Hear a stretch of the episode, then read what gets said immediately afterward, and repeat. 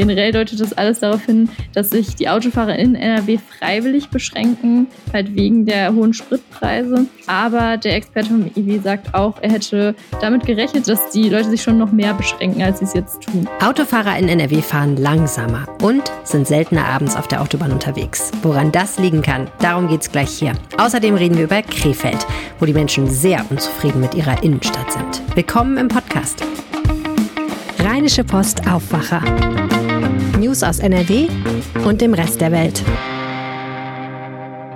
Mit Helene Pawlitzki am Mittwoch. Schön, dass ihr zuhört. Wenn euch ein Thema auf der Seele brennt, über das wir mal sprechen sollten, schreibt mir an aufwacher.rp-online.de. Ich lese jede Mail.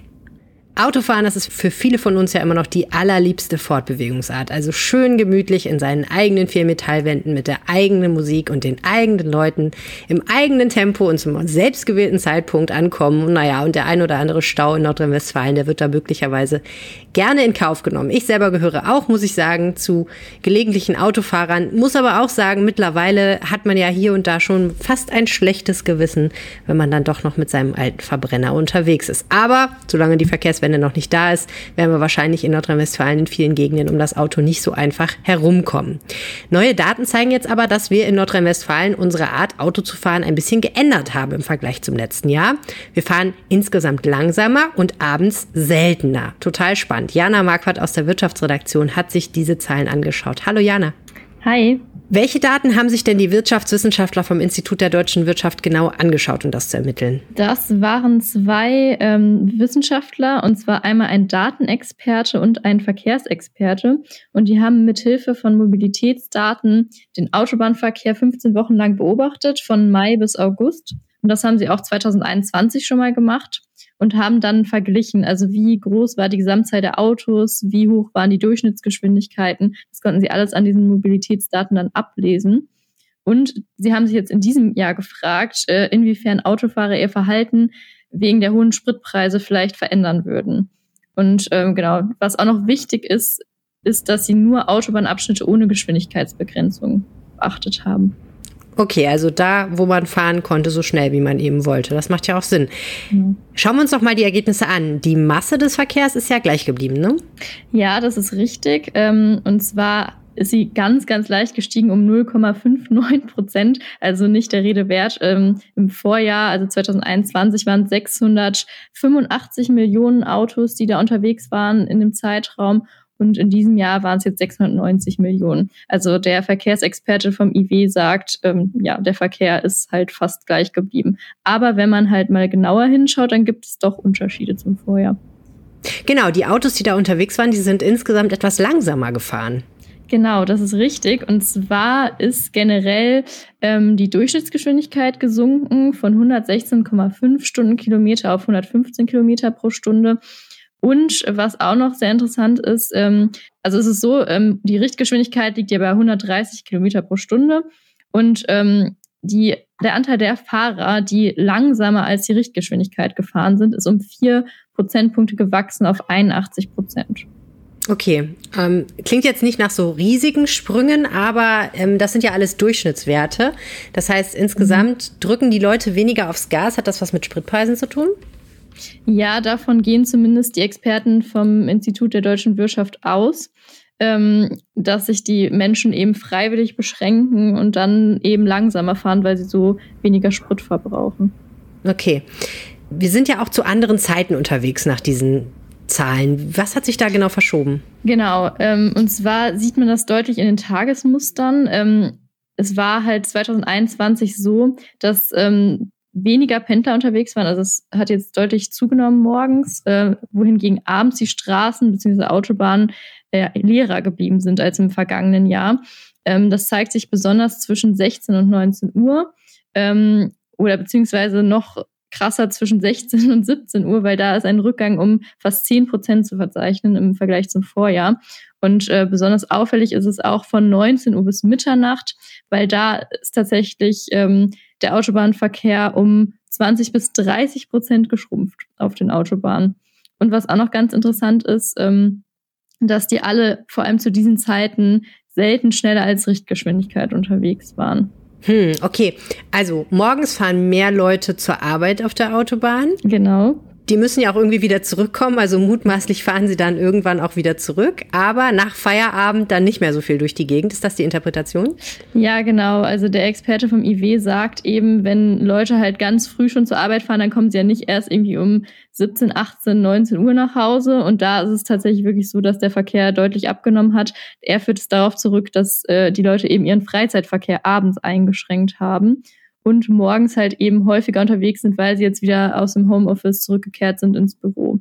Und ähm, der Freizeitverkehr abends könnte halt auch deswegen geschrumpft sein, weil es ja zwischen ähm, Juni und August das 9-Euro-Ticket gab und dann viele wahrscheinlich irgendwie auf die Bahn, ähm, auf den Bus umgestiegen sind.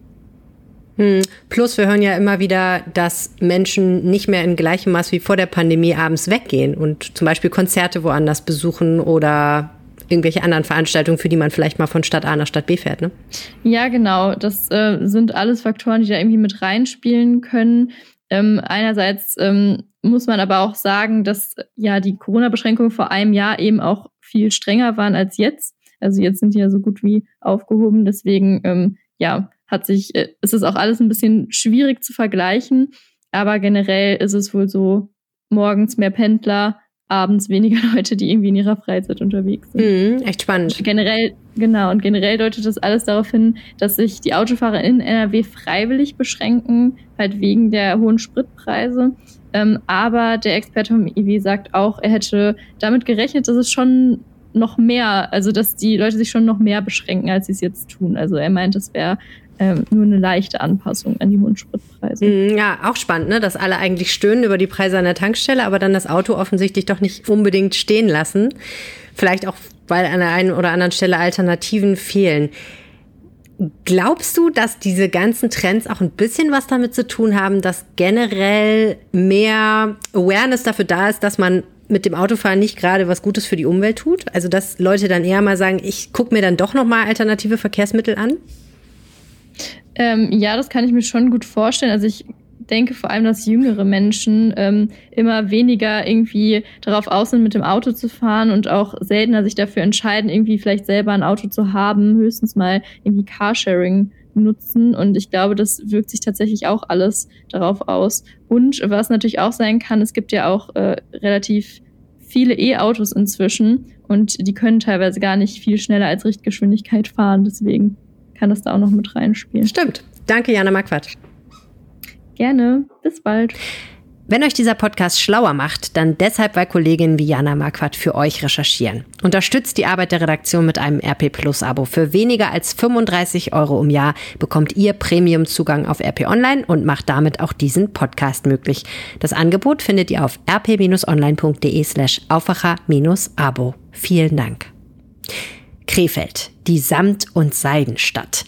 Ein altes Klischee, aber ein schönes. Leider gar nicht samtig und seidig geht es in der Krefelder Innenstadt zu. Dort fühlt sich so mancher Krefelder nicht mehr wirklich wohl. Wer über die Königstraße oder den Theaterplatz geht, dem begegnen oft aggressive Bettler oder Suchtkranke. Es riecht an manchen Ecken nach Müll und Fäkalien und das Seidenweberhaus hat auch schon bessere Tage gesehen. Kurz, die Innenstadt ist für viele kein Ort mehr zum Wohlfühlen und Verweilen. Woran liegt's und was könnte die Lösung sein? Darum ging es gestern beim RP Live Talk mit dem Leiter der Krefelder Lokalredaktion Jens Voss und ich habe anschließend mit ihm darüber gesprochen. Jens Voss in Krefeld ist nicht alles Gold, was glänzt. Wo liegen die Probleme? Ein Problem ist, dass Krefeld äh, mittlerweile ein umfassendes Schmuddelimage hat. Ähm, es gibt einen Brennpunktplatz, das ist der Theaterplatz. Da muss es einen Neuanfang geben. Der hätte auch großen symbolischen Wert. Und wir brauchen mehr Ordnungskräfte in der Innenstadt, die für Sauberkeit und auch Sicherheitsgefühl sorgen. Das ist noch nicht ausreichend der Fall. Wenn ich jetzt durch die Krefelder Innenstadt gehe, was sehe ich dann konkret, was mich stört? Also ein Problem, was immer wieder genannt wird, ähm, ist die Bettelei. Das ist in den letzten Jahren, hat das dramatisch zugenommen. Du wirst teilweise auf 200 äh, Meter fünfmal angesprochen. Das, das, das macht den Leuten Angst. Das gefällt den Leuten nicht. Und da muss man, äh, da muss man auch eine Lösung finden, indem man äh, mit, mit Ordnungsdienst, mit Streetworkern, mit diesen Leuten in, in Kontakt und ins Gespräch kommt. Ein anderes Problem, das du angesprochen hast, in Krefeld gibt es den zentralen Platz, den Theaterplatz neben dem Seidenweberhaus, eine bekannte Veranstaltungshalle eigentlich. Sowohl das Seidenweberhaus als auch der Theaterplatz sind nicht mehr wirklich schön. Ja, das stimmt. Und ähm, der Befreiungsschlag soll ja sein, dass man das äh, Seidenweberhaus abreißt und da ein technisches Rathaus, ein modernes technisches Rathaus äh, hinbaut. Das ist nicht ganz unumstritten, aber es ist nach jahrelanger Debatte die Lösung, die die Stadt und die Politik eben gefunden hat. Und ich finde, man kann nur hoffen, dass das jetzt durchgezogen wird, weil äh, alles ist besser als das, was jetzt da ist.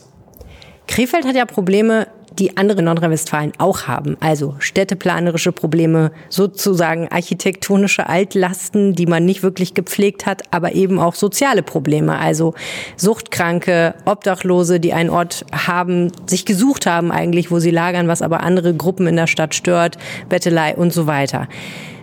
Woran liegt das, dass das in Krefeld so vieles jetzt im Moment zusammenkommt und die Leute so unzufrieden sind?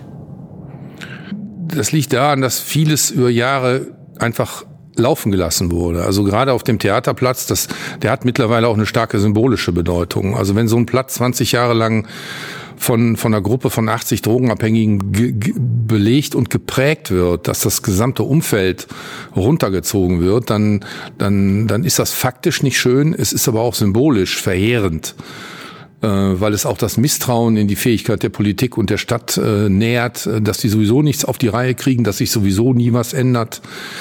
Ähm, und dieses Bild ist in Krefeld im Moment äh, übermächtig. Das heißt, was wäre jetzt eigentlich der Befreiungsschlag für Krefeld? Was braucht die Stadt? Äh, die Stadt braucht den Neuanfang auf dem, äh, auf dem Theaterplatz. Das ist meines Erachtens auch von großer symbolischer Bedeutung.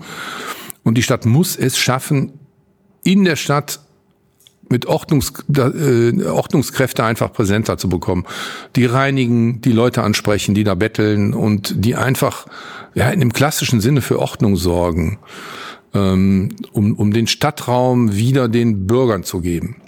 Wir haben ja gerade eine Veranstaltung gemacht, in der Bürgerinnen und Bürger sich auch beteiligen konnten und auch sagen konnten, was ihre Probleme sind. Und du hast ganz oft gesagt, das Problem ist, es gibt die Pläne, aber sie werden nicht wirklich umgesetzt. Woran liegt das? Das liegt zum einen am politischen Willen, glaube ich. Das liegt aber auch daran, dass es einen eklatanten Personalmangel gibt. Ähm, äh, der ist einfach, der ist einfach nicht trivial, das Problem. Das haben auch viele andere Städte. Und es ist natürlich auch eine Geldfrage. Vieles muss jetzt auf einmal passieren und äh, Krefeld wird das aus eigener Kraft nicht stemmen. Das ist auch keine Ausrede. Das, das ist einfach so. Du berichtest ja schon sehr lange aus Krefeld und heute gab es, wie gesagt, Menschen aus Krefeld, die auch nochmal schildern konnten, wie sie die Probleme sehen und Fragen stellen konnten. Was hast du Neues gelernt darüber, wie die Krefelderinnen und Krefelder ihre Stadt sehen? Also was mich gefreut hat, war, dass es kein, äh, kein Krefeld-Bashing gab, also äh, Krefeld nur schlecht finden, äh, sondern die Leute haben konstruktiv auf Probleme hingewiesen, ähm, haben gefragt, warum das noch nicht angegangen wird, pochen auf Lösungen und das ist ja alles so eine Packung, die zeigt, dass den Leuten die Stadt am Herzen liegt. Und äh, ist ja auch ein Pfund, mit dem man wuchern kann und wo man anknüpfen kann.